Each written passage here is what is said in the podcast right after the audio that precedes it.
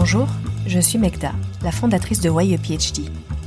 Why le podcast qui donne la parole aux chercheuses et aux chercheurs qui évoluent dans la sphère universitaire ou de manière indépendante. Parce qu'il y a autant de chercheuses et de chercheurs que de manières de faire de la recherche, j'ai voulu aller à leur rencontre. À travers chaque épisode, ces passionnés vous raconteront les processus qui les ont menés sur cette voie, les thématiques qui les habitent, mais également leur cheminement, parfois traversé de joie, doutes et remises en question. J'espère que cela vous inspirera et veillera votre curiosité. Bonne écoute Dans cet épisode, je reçois Catherine Nguyen, chercheuse au laboratoire Astroparticules et Cosmologie dans la collaboration Virgo et fondatrice du compte Instagram cat-gw où elle partage son quotidien dans la recherche. Au moment où je l'ai interviewée, elle terminait la rédaction de sa thèse sur les ondes gravitationnelles en instrumentation. Depuis, Catherine a soutenu sa thèse.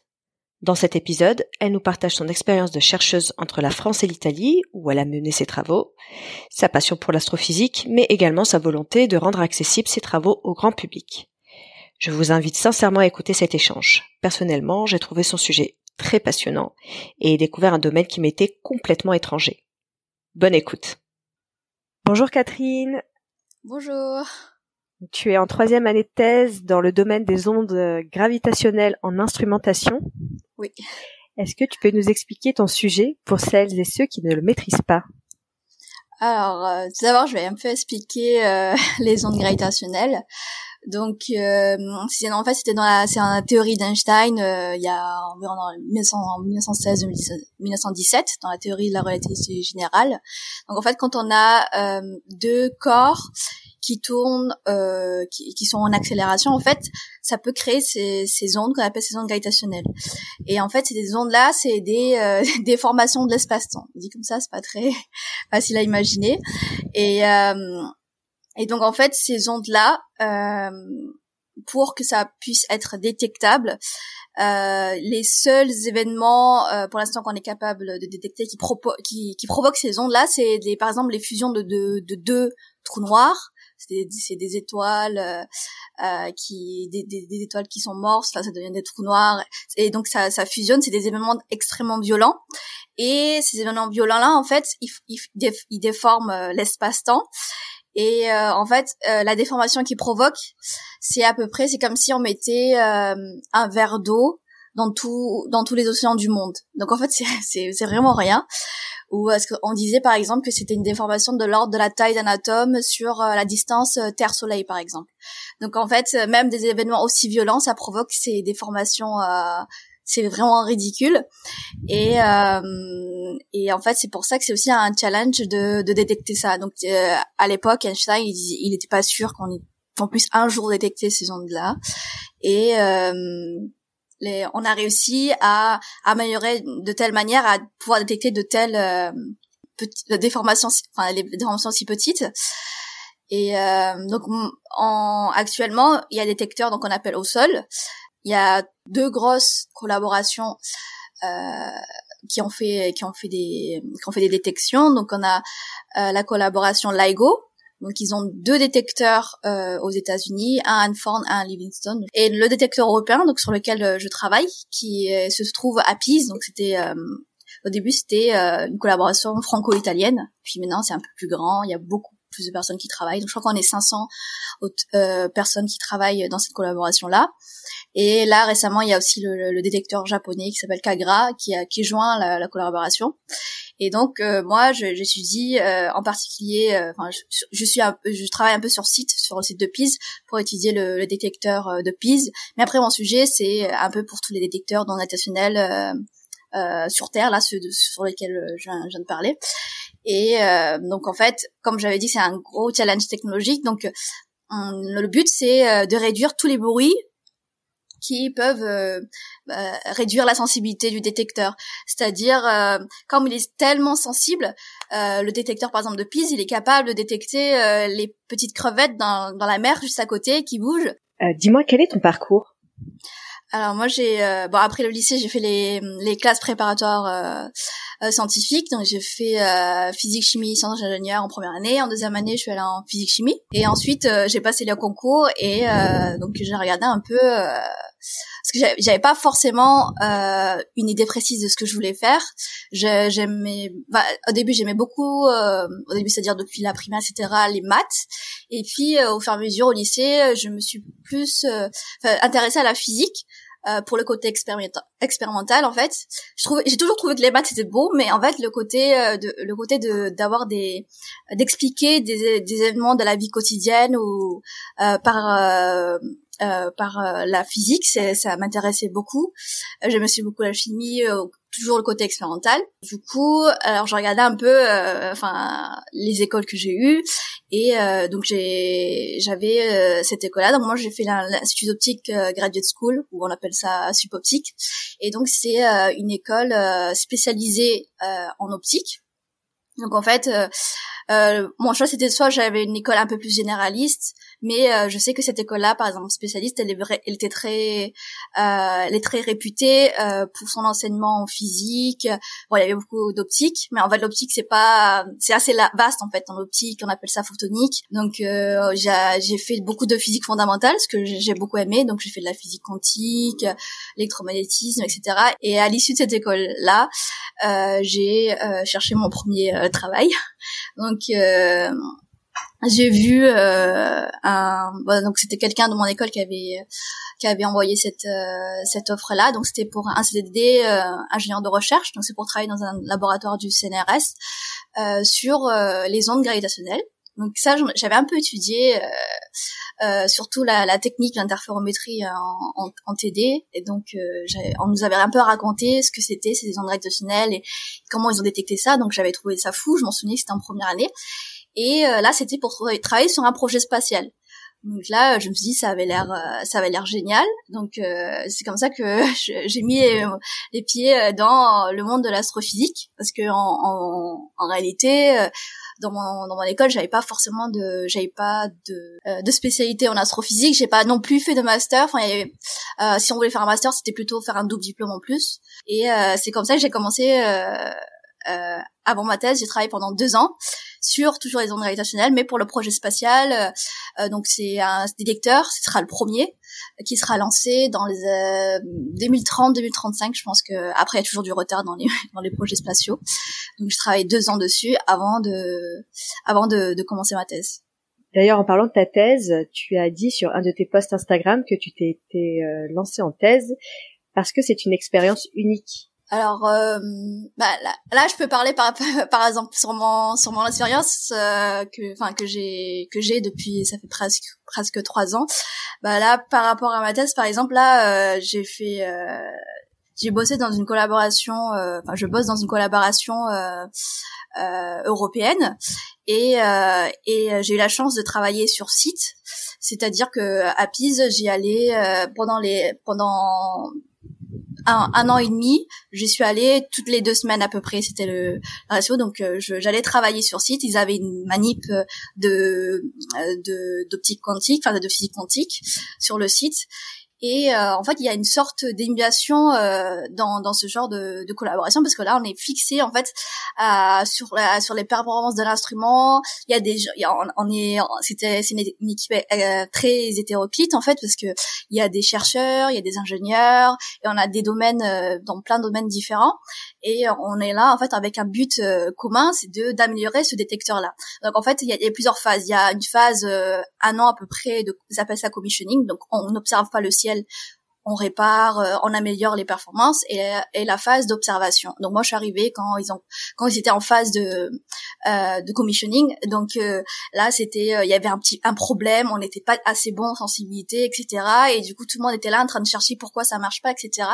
Et après après c'est il y avait des équipes de nuit, donc enfin il y a toujours quelqu'un sur sur le, site et tout. Et en fait il y a une sorte je sais pas c'est c'est très très c'est c'est génial de travailler dans ce, cadre là. Et euh, non seulement aussi parce que ma manip, euh, je la trouve géniale parce qu'elle est, c'est un, je crois que c'est un banc qui fait à peu près, je sais pas, deux mètres sur un mètre, quelque chose comme ça. Il y a plein de, de lasers, d'optiques. Euh, moi, j'aime, j'aime beaucoup maniper, faire, et c'est du travail aussi de beaucoup de précision. Donc, il a fallu apprendre comment en fait, comment marche cette manip. Et voilà, donc ça, c'est pour moi, c'était, c'était génial de travailler sur une équipe. On était avec une équipe il y avait des post-doctorantes, des doctorantes, on avait deux tuteurs. Donc on était en équipe, on, faisait des shifts. Donc euh, en fait on planifiait un peu chaque semaine avec des équipes de deux. Où on venait pour, euh, on avait des objectifs, donc faire marcher la manif. Et, euh, et ça pour moi c'était c'est un super souvenir de, de ma thèse, de travailler avec, avec plein de, de collègues euh, passionnés sur le sujet. Les, les post-doctorantes, quand je suis arrivée, bah, mon, elles, elles m'ont tout expliqué, elle m'a expliqué un peu comment ça marchait, on, on, on manipulait ensemble. Euh, après, on a les tuteurs aussi, on faisait des, on racontait ce qui s'est passé, et on réfléchissait ensemble à savoir comment faire pour améliorer, pour comment aussi de, euh, réparer, parce qu'il y a toujours des problèmes en fait euh, en expérimental. Euh, mais tu ça, faisais des allers-retours France-Italie toutes les semaines, du coup? Oui, c'était plutôt ça. Enfin, donc je dis que c'était chaque deux semaines, donc mais c'était assez selon les personnes qui étaient disponibles. Donc euh, en gros, je partais lundi, je revenais le vendredi, et ça peut être trois semaines d'affilée après un petit trou de deux semaines. Mais en, en, en moyenne, c'était ouais deux, deux semaines euh, par mois où je partais en fait là-bas jusqu'à jusqu'à jusqu'à la crise du Covid en fait. Donc, et comment tu tenais? euh, je dormais tout le week-end. euh, C'était assez fatigant. Après, j'ai j'ai pris des congés en première année, j'en ai profité. Enfin, on a pas mal de congés, on a droit à pas mal de congés en en, thèse, enfin pour, pour les thèses financières, parce que moi, enfin moi dans les thèses de mon domaine, il euh, n'y a pas de problème. Enfin, c'est, on a on financement, enfin j'ai un contrat, etc. Donc euh, en principe, on a droit à 50 jours de congé. Bon après, euh, mais en première année, j'en ai j'en ai pris pas mal des congés. Il y avait des fois, j'avais besoin après avoir fait trois semaines d'affilée, j'avais besoin d'une semaine où je faisais rien. mais c'est vrai que c'était assez c'est intense. Et le week-end, je crois qu'il y a au moins une journée où je dormais presque toute la journée parce que c'était quand même très fatigant parce qu'après je venais là-bas, je prenais la voiture, euh, je faisais un peu le, le taxi pour euh, pour mes collègues parce qu'en fait c'est c'est un peu excentré, c'est dans la campagne, etc. Et où est-ce que tu trouvais le temps euh, pour avancer sur euh, l'écriture de ta thèse? Parce que tu parles là avec beaucoup de passion sur tous les travaux que tu mènes, et puis il y a aussi tous ces déplacements entre la France et l'Italie. À quel moment tu trouves, tu arrives à te poser pour pour te dire allez là j'écris, euh, j'avance sur euh, le rendu de ma thèse. D'ailleurs, tu, tu es sur les, je crois, les six derniers mois de ta thèse. Quelle est ton organisation? Alors en fait, l'écriture de la thèse, donc nous on, a, on avait déjà un peu planifié le, planning avec mon directeur de thèse. Donc il avait dit de toute façon en troisième année, dans tous les cas, on bloque quatre mois entiers où on écrit la thèse à 100%. Après, là, il y a eu le, il y a eu le Covid. Donc, euh, depuis le Covid, je n'ai plus mis... Enfin, le dernier voyage, je crois que c'était en début mars 2000... Euh, 2020 euh, et après j'ai en fait j'ai aussi j'ai une autre activité en fait qui est un peu plus euh, un peu le cœur de ma thèse.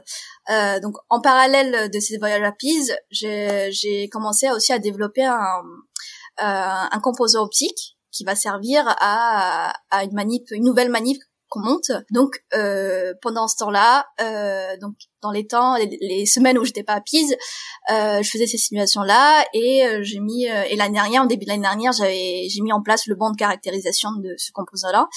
Et donc j'avais cette activité-là parce que du coup, vu que je pouvais pas à Pise, mes activités heureusement ne sont pas arrêtées. Il y avait d'autres activités. Et donc l'année dernière, on s'est dit pour pas perdre de temps, euh, bah, on va commencer à rédiger la thèse. Donc l'année dernière, j'étais en fin de deuxième année, donc euh, on, a commencé un peu à planifier et euh, j'ai écrit mon premier chapitre euh, donc en juillet l'année dernière, sachant que on voulait soutenir absolument vers fin septembre, maxi début octobre, donc il fallait que le manuscrit soit rendu à peu près fin fin juillet. Tu as ouvert un compte Instagram justement, t'en parlais au sujet de de ta recherche où tu parles un peu de ton parcours. Euh, qu'est-ce qui t'a motivé à, à l'ouvrir? En fait, en troisième année, comme je je suis pas, j'étais moins occupée, euh, j'étais plus sur place. j'ai eu un peu la chance de faire des, des, un peu de vulgarisation et euh, donc j'ai, euh, par exemple, j'avais fait un, une émission de Twitch euh, sur le, sur le, c'était le planétarium de Vaux-en-Velin, qui a fait une émission où je répondais, c'est une interview où je répondais à des questions, etc.